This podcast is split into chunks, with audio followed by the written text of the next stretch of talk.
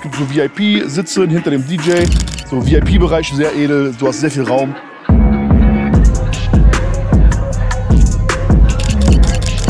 Aber spätestens dann, wenn die Flaschen auf dem Tisch sind, so, dann kommen schon die Eulen und es ist auf jeden Fall ist cool, weil die kommen und sagen, hey, wie sieht's aus? Und es ist halt nicht dieses Gedränge und du musst nicht da neben, neben der Tanzfläche stehen und du kannst die auch wegschicken, kannst du dein VIP-Band da absperren und Security, ist alles entspannt.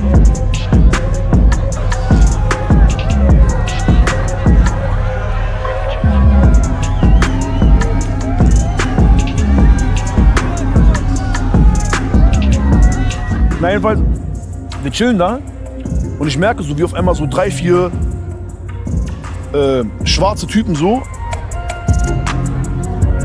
aber so jetzt nicht so mulattenmäßig, sondern so richtig schwarze Typen so.